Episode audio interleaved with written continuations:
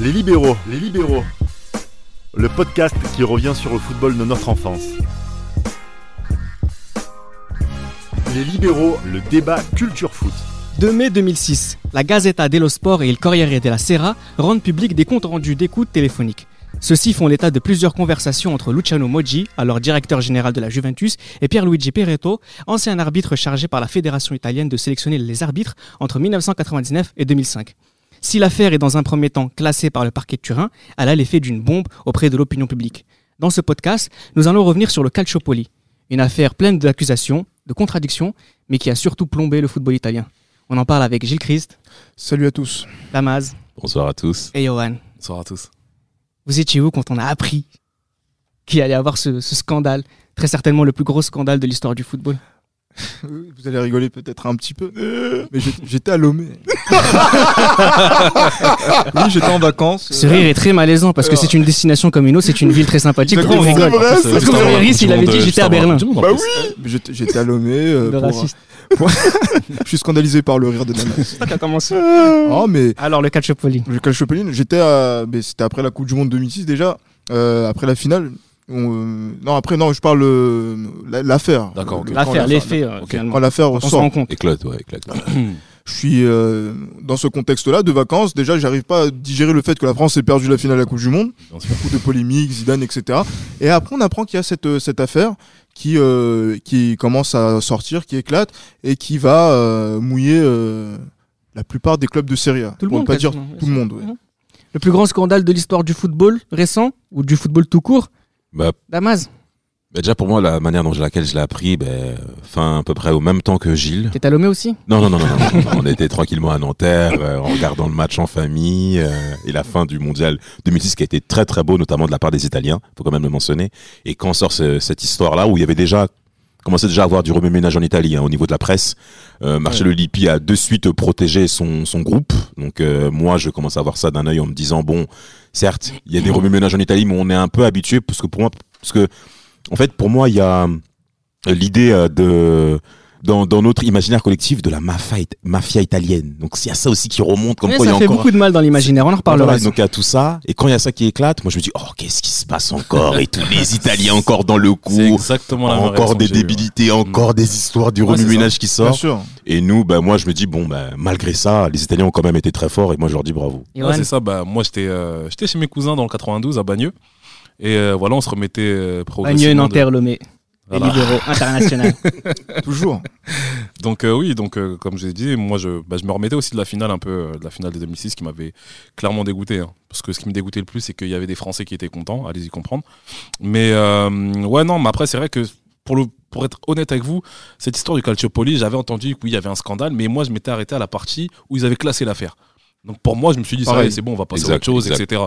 Donc euh, voilà. Donc après, bon, c'est vrai qu'il y a eu des, des conséquences assez, euh, assez Énorme, désastreuses. Énorme, énorme. Mais bon, après, voilà, c'est un petit peu à l'image aussi du foot italien euh, depuis euh, la guerre, comme on dit. Depuis la guerre ou la guerre j'ai- Depuis la, la guerre et la guerre. C'est même culturellement rattaché à la société italienne. hein. C'est rattaché à cette société, à, à l'image de la culture italienne, comme quoi ben, on a affaire à des dirigeants frauduleux, entraînant certaines euh, Alors, initiatives. concrètement, on parle d'association de malfaiteurs finalisée à la fraude sportive. C'est incroyable. C'est quand même très sérieux. Malfaiteur. Ouais. Malfaiteur. Malfrat. Association de malfaiteurs, c'est les mots qu'on met pour la Fraude mafia. sportive. Fraude sportive, Gilles. N'oublions pas que c'est du sport. Ça parle de malfaiteurs, mais n'oublions pas que c'est du sport avant tout. Alors justement, c'est intéressant que tu dis ça parce qu'on va en parler tout au long de ce podcast. C'est qu'il y a un tribunal entre, entre guillemets sportif et un tribunal aussi euh, ordinaire et qui a fait, qui fait tout le charme entre guillemets de ce Calciopoli et qui fait aussi toutes les contradictions dont on va parler euh, autour de, de ce podcast-là. Alors quelques quelques disclaimers, j'allais dire. Alors déjà, premièrement, euh, il faut bien se rendre compte que on parle d'imaginaire et de la manière dont les gens vont penser ce, ce football-là, le football italien, la mafia. Notamment moi qui suis supporter de la Juventus, j'en ai un peu marre aussi d'entendre oui c'est toujours les mêmes qui trichent, etc. Il y a Forcément. quand même quelque chose à, à préciser. Alors, premièrement, il n'y a jamais eu de match truqué. Ça veut dire la justice ordinaire considère que la saison 2004-2005 est régulière et il n'y a pas eu d'enquête concernant la saison 2005-2006. 2006. Voilà, donc zéro match truqué. Et le pire, c'est que ça parle de match truqué. Ah, voilà, c'est zéro match Il truqué. y a zéro match Pour truqué. commencer. Là, juste bah, pour commencer. c'est une, vraie- une vérité qu'il faut rétablir, notamment pour nos amis francophones qui ne sont pas au fait de l'actualité du fait qu'il n'y ait pas de, de, de source. Alors, non, il y a d'autres choses aussi que j'aimerais préciser encore une fois dans, Mhm. dans cette l'optique que tu viens de préciser, Christ. Euh, la Juventus est acquittée en tant que club. Ce sont des- Aujourd'hui. ce sont des dirigeants qui, sont, qui ont été euh, mis en examen, enfin qui ont été euh, coupables de, de- de ce qu'on leur reproche. Euh, les coups de fil entre les dirigeants des clubs et les désigneurs d'arbitres sont réels, mais ils sont légaux. On a tout à fait Oui. le droit Exact. d'appeler, euh, quand on est dirigeant d'un club, euh, un désignateur d'arbitre. À l'époque, on disait que c'était la meilleure façon pour améliorer l'arbitrage. Donc c'est légal. Ce qui est interdit, ce sont les, les relations directes entre les dirigeants et les arbitres eux-mêmes. Il n'y en a ça. jamais eu. En tout cas, l'enquête n'a jamais montré qu'il y en avait. Un chiffre éloquent, bon ça c'est le, le rédacteur turinois qui vous parle, sur la saison 2004-2005, la Juventus obtenait 1,89 points en moyenne avec les 7 arbitres accusés contre 2,63 avec les autres arbitres. Bon ça il fallait que je la place. Oui. L'autre chose aussi qu'il faut avoir en tête, c'est que. Il est jugé Non, parti. Mais tu as été objectif. objectifs et, avérés. Ensuite, il faut bien comprendre que sur, euh, on va dire, les, les- les doutes sur les matchs truqués entre guillemets, euh, là vous le savez tous, c'est qu'ils ont été, euh, les gens se sont fondés non pas sur des vidéos, mais sur les, Les articles rapports, de presse, oui. les, les articles de presse du Corriere de, de la Gazzetta dello Sport. Et de la Corée de, de lo Sport et la Corriere, qui ont été, et la Repubblica aussi qui ont été virulents au sujet de Luciano Moggi, ton papa. que on, on verra Juventini- que il est fautif sur beaucoup de choses aussi quand même. Dernière chose, beaucoup d'accusations récusées, notamment sur les cartons jaunes. hein. On disait que la Juve demandait aux arbitres de mettre des cartons jaunes aux équipes avant que qu'elle ne rencontre les tournois pour avoir des suspensions. Ça aussi, ça n'a jamais été, euh, ça n'a jamais été prouvé, Prouvé. ou accusé, comme le tirage au sort truqué des arbitres. Donc, de quoi on parle finalement de cette affaire Calciopoli C'est complètement, j'écris, c'est quand même, une- c'est une question de, c'est l'opinion publique, c'est un procès médiatique. C'est le tribunal médiatique dans sa splendeur et bien avant l'ère des réseaux sociaux. Vous vous rendez compte. C'est-à-dire que on va prendre un, un journaliste va écrire un article de presse, il va dire ce qu'il a à dire et Ce qu'il on pense va, surtout. il va dire ce qu'il pense. Surtout quand on connaît les liens de la Gazzetta dello Sport avec euh, l'Inter Milan et on va on sortir de cette de cette euh, de cet article là un fait qui va être important au nom de l'équité sportive. On a l'impression de d'être au théâtre et de marcher sur la tête Bien sûr. sur, euh, sur cette affaire. Et franchement, Hmm. quand on voit qu'il y a 16 clubs sur 20 de Serie A qui sont trempés dans cette affaire et qu'il y a des clubs qui sont Épargné. mé- et, et ménagés, et quand on connaît les, les, les, les collusions ou les conflits d'intérêts qu'il y a entre les, les personnes qui ont été juges Mhm. de cette, de cette affaire et euh, Certains certains, clubs. je suis désolé, c'est pas j'ai pas envie de parler de machination ou de complot, mais il y a clairement une, il y a eu clairement une volonté de mettre fin et Bien de sûr. rompre à une certaine hégémonie qui pouvait y avoir dans le football italien ou un certain fonctionnement au profit d'une minorité. Bien sûr, mais parlons peu, parlons bien. Il y a, il y a eu un- une volonté de couper des têtes, tout simplement. Il y a une volonté de couper des têtes. euh, honnêtement, quand on voit comme. Tu comme penses a à dit, qui, euh, Yoann Je ne dirais pas, je ne, je ne citerai aucun nom. Luciano Moggi. Luciano Il faut le dire, faut le dire. Je il t'en prie, nous nom. sommes là pour ça. Attends, non, mais oui. il faut aller jusqu'au bout. Non, c'est vrai que on a voulu couper la tête à, Lu- à Lu- à Luciano Moggi. C'est vrai que lui n'est pas, comment dire, n'est pas blanc, je pense, dans, dans, dans- dans l'histoire du football italien. Il n'est pas, il est pas tout blanc, ça c'est clair. Y des casseroles. Il y a eu pas mal, il y a eu pas mal de machinations concernant notamment les transferts qu'on peut vraiment, sur lesquels on peut vraiment le condamner.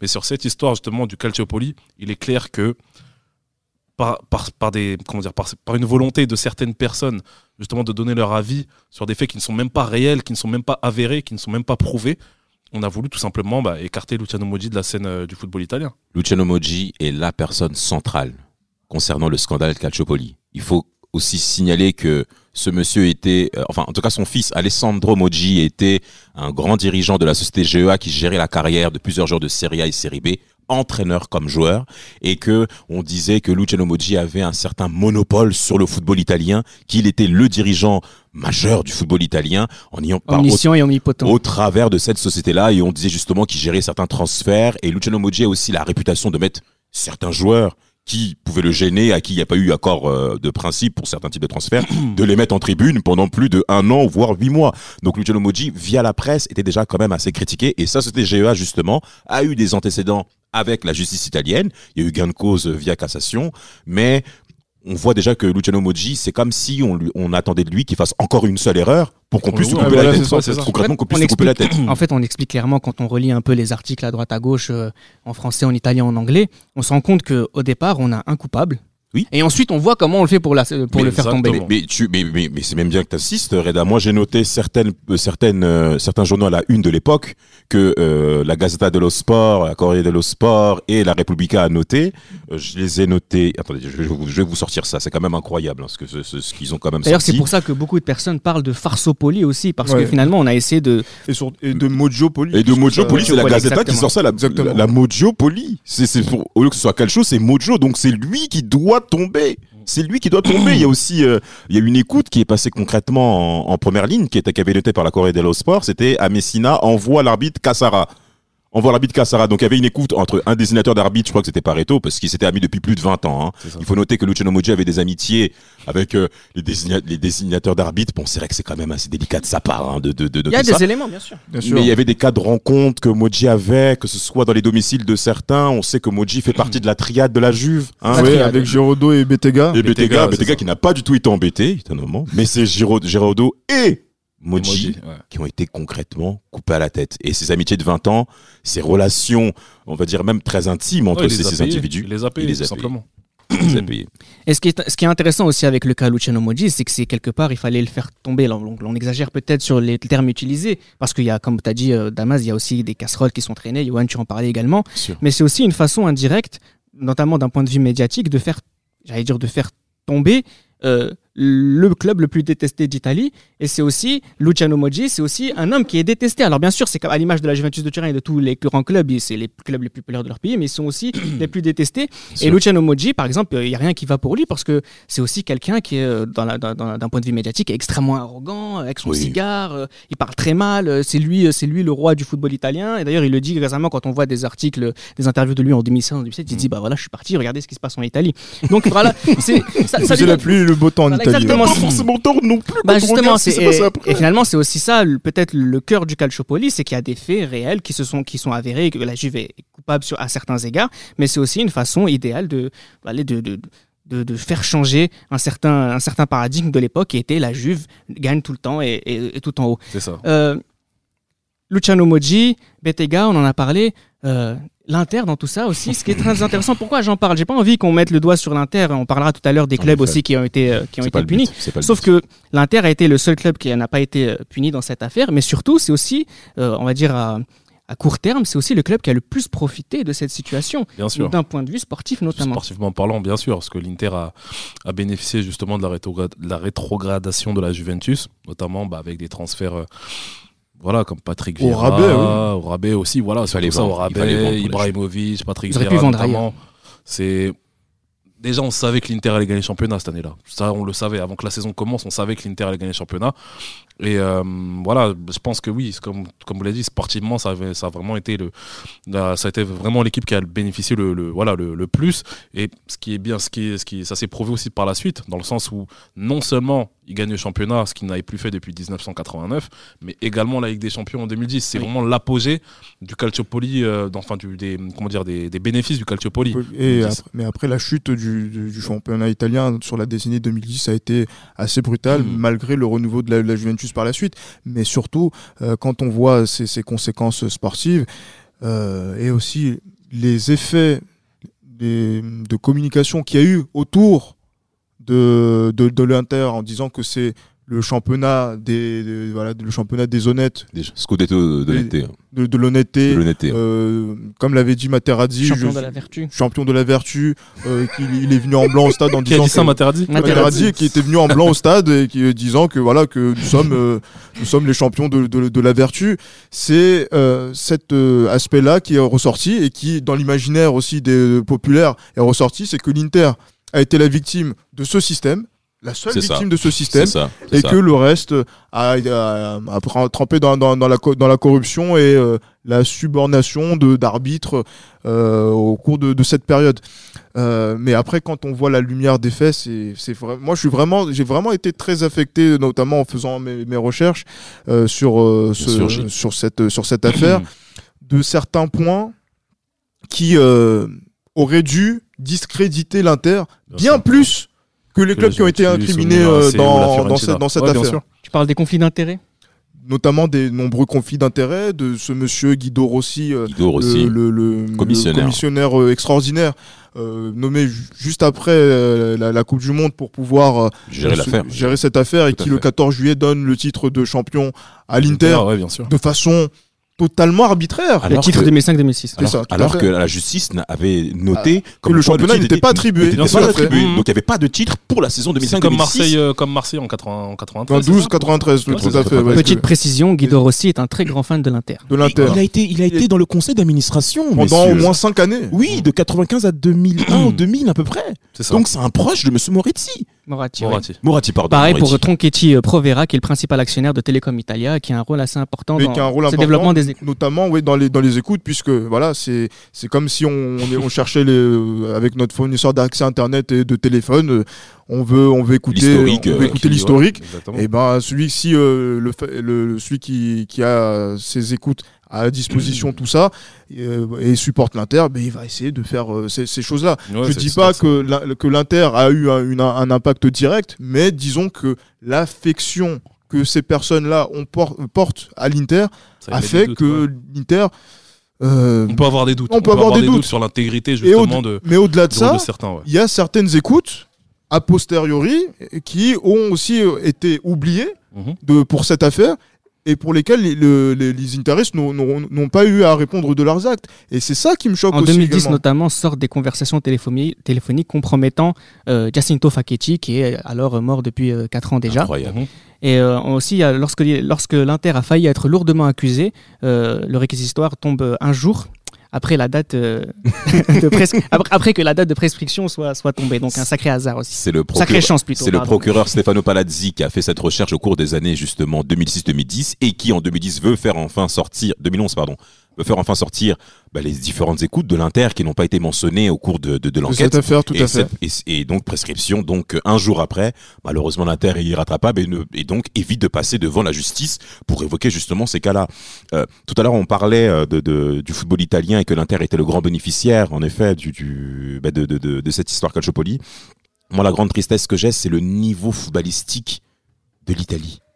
Le niveau footballistique qu'ont produit les Italiens après Mondial 2006, c'était une catastrophe C'est scandaleux. on s'est ennuyé. Ouais. Moi qui suis un amoureux du football italien, voir la Roma, un club que qui, qui s'est quand même battu, qui a, qui a- qui a essayé avec les moyens qu'on sait qui sont limités, un club sentimentaliste, faible quand on, a, quand on est face à des situations Oh. décisives. Mais on a bien vu que l'Inter et ses quatre titres d'affilée, c'était une grande mascarade. On le sait, Bien sûr. on le sait. Bien sûr, bien sûr. Alors c'est vrai, bravo à eux. Mascarade sportive. hein. Mascarade sportive, on est bien, Bien on est sûr. bien d'accord. Alors bravo à eux pour leur euh, Ligue des Champions gagnée en 2010. Hein. Euh, c'est vrai qu'il faut quand même le faire, bien, Bien que c'était une finale ridicule. C'est comme un triplé.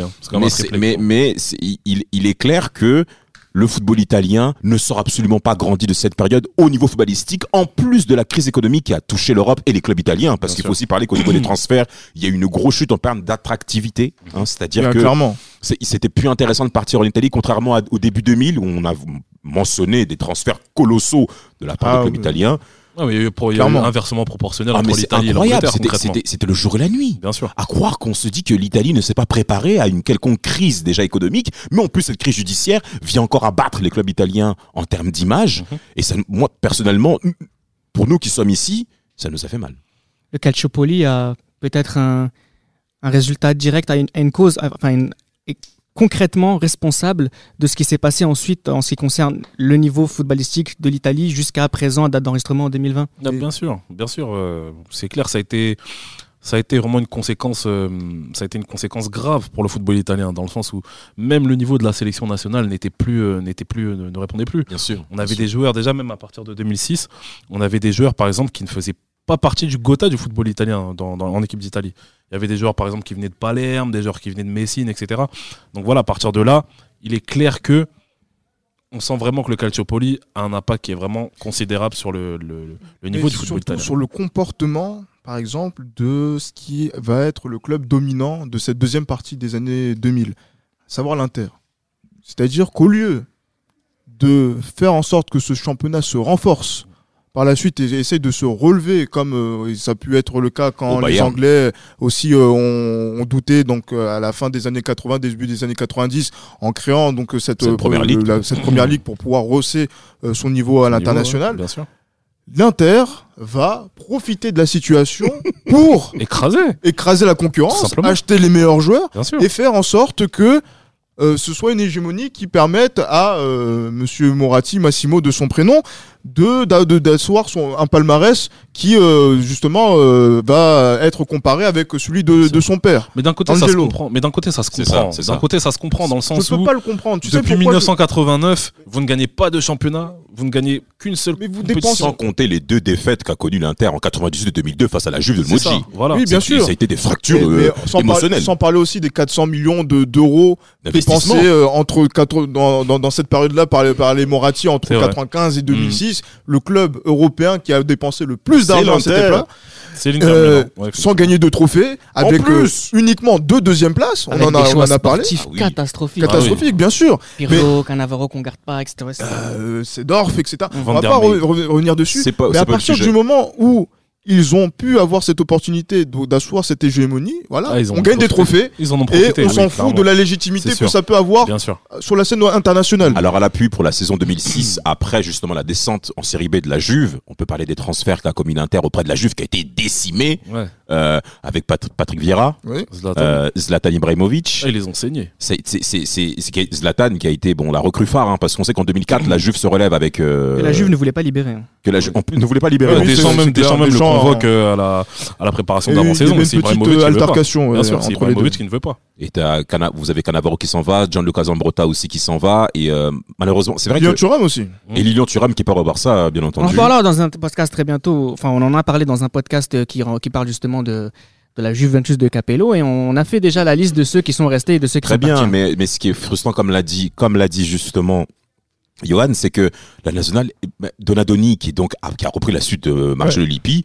va jusqu'en série B pour reprendre des joueurs pour la sélection Ah nationale. Ça fait mal quand on voit Cristiano Lucarelli, par je exemple. suis désolé, ce monsieur eh, euh, a plusieurs fois revendiqué ses positions politiques. Bravo à lui, il est sans doute très charmant. Mais footballistiquement, je suis désolé pour le très très haut niveau. Et il me semble, il me semble que quand Donadoni l'appelle, il joue au Shakhtar Donetsk. Oui, en Ukraine, papa. Donc, à un moment ou à un autre, on a le droit d'être frustré et d'être blessé intérieurement de voir une Italie aussi faible. Parce que même l'Euro 2008 qu'a fourni les Italiens, Mais même le, même le, Fran- même le France-Italie, en 2006, enfin pas celui de la Coupe du Monde, mais celui qui est juste après pour les qualifs de l'Euro. Oh. On voit des joueurs, mais Franco, Franco Semioli, Oui, mais Semioli, ils sont pas prêts physiquement. Ils sont pas prêts physiquement. C'est vrai que le match a lieu, la préparation physique a été difficile aussi, l'affaire judiciaire aussi qui est encore là, donc c'était assez compliqué pour Le les d'être décès de. Facchetti aussi. Et il a le, ouais, de le stade de. France a salué hein, Oui, tout une à minute fait. de silence pour Facchetti. S'il savait. Hein, ce monsieur qui détient des secrets frauduleux, il y a plusieurs. Il y a aussi eu des écoutes de sa part où Distinctement, il est dit euh, que il faut gagner tel match. Mais bon, après, On dit ça, on dit rien. c'est En tout c'est tout, tout est, tout est sur le net, mesdames Voilà, et tout messieurs. est sur le net, donc je, je, je, je ne- je n'avance pas rien au hasard. Alors- Comme euh, depuis le début de cet épisode. Alors, petite, euh, petite parenthèse, hein, on, on a fait aussi un podcast sur la Coupe du Monde 2006. Euh, J'aimerais que vous, vous posiez une question très simplement. Répondez rapidement. hein. Euh, le Calciopoli dans la victoire italienne en 2006, c'est c'est- important ou pas? Parce qu'il faut aussi mentionner le nombre de joueurs italiens directement impliqués. Directement impliqués, non pas en tant qu'accusés, en tant qu'accusés, mais en tant que, bah, en tant que victimes de ce, de, de- de ce système-là. Je ne sais pas si c'est important. Je sais Il fallait pas se racheter, par je, exemple? je ne sais pas s'il fallait se racheter, mais en tout cas, quand vous regardez bien, en 82, il y a quasiment le même problème. L'Italie fait voilà fait union justement et gagne la compétition. Totorino. Et en Totonero. 2006, c'est pareil. Et on a l'impression justement que l'Italie, lorsqu'il y a ces scandales, devient encore plus forte que ce qu'on en attend. Le, le Silenzio Stampa, qui, euh, où en fait euh, aucun joueur ne tout, parle c'est et en de fait tout. on se met dans une bulle et on se concentre sur le football. Et on Et peut leur dire que ça a été, on peut leur dire que le Calciopoli les a aidés justement à être euh, un peu plus, euh, à être un peu plus unis justement, qu'il y ait une plus grosse cohésion justement dans, dans les 23 de, de la Coupe du Monde 2006 quoi. C'est pour ça qu'il faut tirer un grand coup de chapeau à Monsieur Lippi qui a fait preuve de, de, de, de, sagesse managériale pour euh, traiter son équipe sur le sujet du football. Lippi a encore une fois appuyé. C'est un mois de compétition. hein. On n'est pas obligé de ramener des jeunes joueurs. Et moi, le fait aussi que Lippi ramène dans les 23, des joueurs qui ont un certain niveau en termes de maturité, en termes de carrière. C'est des joueurs qui savent se concentrer sur un seul moment, sur les moments importants. Et là-dessus, Marcello Lippi ainsi que son effectif, il faut simplement leur, tirer, leur dire sûr, bravo. et surtout que dans, on est dans un contexte au mondial 2006 où même Buffon est pris euh, la main dans le sac par Match rapport truqué, à des hein. pas des matchs truqués, il y a des paris, Paris, euh, Des paris. euh, i- illégaux pour les joueurs de foot. Donc du coup, euh, bah, Buffon est aussi euh, dans le dans, dans l'œil du cyclone Mhm. et pourtant la compétition qu'il fait au, au cours de ce mondial est vraiment très importante et incroyable et qu'elle a marqué aussi notre notre Et génération. sans oublier aussi le, le- la tentative de suicide de Gianluca Pesotto aussi qui, qui joue un rôle prépondérant quant à pour, la, la cohésion, même d'équipe, oui, effectivement, bien puisque c'est- il fait partie d'un des leurs, comme euh, il y avait euh, aussi Tiro Ferrara qui faisait partie du staff de, cette équipe d'Italie, Mm. et on sentait toute l'affection de ces, de ces joueurs-là pour euh, leur, euh, leur ancien compagnon de la, de la Juve, Exactement. qui a aidé à cette équipe, qui a permis à cette équipe d'Italie de pouvoir faire ce parcours à la fois sportif, mais aussi humain, qui Humain, était oui. Absolument. Alors, on- absolument. on a mentionné le Toto Nero aussi, euh, justement, entre, euh, au début des années 80. Il y a aussi le Calcio Scomesse euh, autour des années 2016, le Calciopoli. Euh, voilà, quelque part, on a quelque chose. euh, on a, on a, voilà, il y a, il y a ce côté un peu malsain autour de, de l'Italie. Nous, en tant que Français, notamment, on, est, on en parle et c'est ça, c'est, ça, ça salit ce pays et qui est un très grand pays de football. Mm. C'est Oui, dommage, c'est dommage en fait, mais- dommage. Mais non seulement ces, ces problèmes de, de, de, C'est pas de nouveau, tricherie, mais voilà, les problèmes de dopage Le aussi qu'il y a eu à la fin des années 90, euh, qui a eu des conséquences très très graves chez certains joueurs qui ont eu vraiment qui ont des, des maladies comme la SLA par la Bien suite. sûr. Malheureusement, le football italien est gangréné par ce genre, par ce type de, par ce type de, de triche, comme j'ai dit, de triche, de fléau en fait qu'il y a à ce niveau-là. Et euh, bah, malheureusement, c'est ce qui entache le, le- le football italien, malgré toute l'admiration qu'on peut avoir. C'est comme euh, on le disait, je... c'était quand même assez, assez rattaché à la culture italienne, hein, de cet aspect de tricherie, de manipulation. Euh, euh, moi, j'ai appris à l'école en cours d'économie que 20% du PIB italien provenait de l'économie souterraine. Ah Donc, oui. euh, quand on parle d'économie souterraine, il faut également mentionner ben, que il faut éviter, on va dire, euh, la prépondérance de l'État face à ce qu'on a envie de mettre en place. Euh, pour terminer avec le cas euh, Calciopoli, on peut également parler du Milan AC avec euh, Meani et Galliani qui a échappé lui aussi à certaines Ah, sentences chaud, colossales aussi. Il a eu chaud. Il a eu très très chaud. le Il a fait eu d'avoir mis un intermédiaire Un entre int- lui absolument. et le désignateur d'arbitre. ancien juge de ligne. Ça. Ça aussi, ça, ça l'a épargné à beaucoup de conséquences. Et quelque part, ça fait mal aux Italiens, mais quelque part, ça leur donne aussi ce petit côté charme, charmant côté italien, parce que c'est quand même rattaché à leur euh, histoire et ils prennent ça quand même sur un aspect théâtre et euh, ça leur, moi, encore une fois, ça ne change pas l'image que j'ai d'eux. Alors, on- n'est pas revenu concrètement dans, les différentes sanctions qui a eu lieu et effectivement les changements, les changements aussi euh, au fil des, procès, euh, de- de- des, sanctions qui se sont au fil des procès rabaissés. hein. Au final, il n'y a que la Juve qui a été rétrogradée, etc. La Juventus, justement, qui est passée par la série B. Gilles Christ, on va conclure avec euh, cette question. Il faut quand même, je reprends une expression de Damas, il faut tirer un sacré coup de chapeau à cette équipe de la Juventus de Turin pour son renouveau. C'est un renouveau qui part, on part de 2006, donc on part de rien, avec très peu de joueurs. Avec, euh, je vous rappelle que cette équipe comptait par exemple Jean-Alain Boumsong euh, parmi ses éléments. Et euh, c'est vous dire à quel niveau on partait.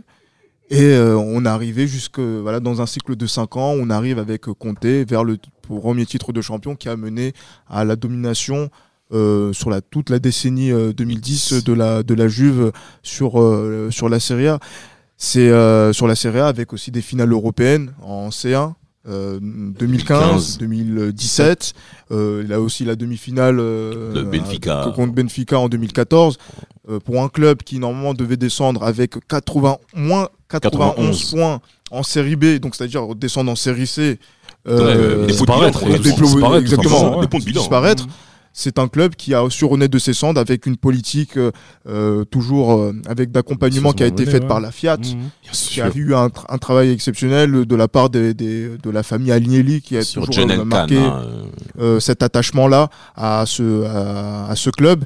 Et euh, du coup, c'est euh, quand on parle de, de ce, de ce renouveau-là, c'est en fait la Juve a été la seule équipe qui a su mettre euh, son, à remettre son ADN en, en question pour essayer de redevenir un, un grand club européen, chose que les 19 autres clubs italiens n'ont pas su faire au cours de la décennie 2010. Notamment l'Inter. C'était Les Libéraux, un podcast produit par Sport Content en partenariat avec Urban Soccer.